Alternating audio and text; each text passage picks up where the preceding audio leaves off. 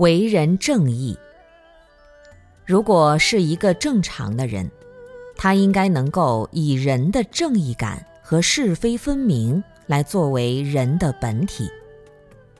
一个人如果失去了正义感，是非善恶都不分，不帮助别人，连助人为乐都没有，那他实际上就不是人，充其量也只是一个有福报的畜生。没有正义感的人，他连做人的这个意义也已经失去了，就跟畜生差不多了，因为畜生也是生物。他也会有人情，他也会有往来，他也喜欢找自己的朋友，他也讨厌那些和自己不一样的习惯，他会远离那些有威胁、有危害的事情。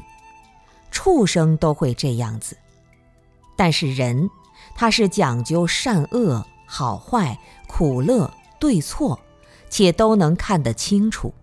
也就是能够认识到因果报应的这个道理。我们大家现在作为人，在人的这个层面上，我们有没有自己的本体？我们内在的体决定了我们的作用。就像一个人的体质好了，让他干活，他也干不累；即便干累了，他只要一休息就好了。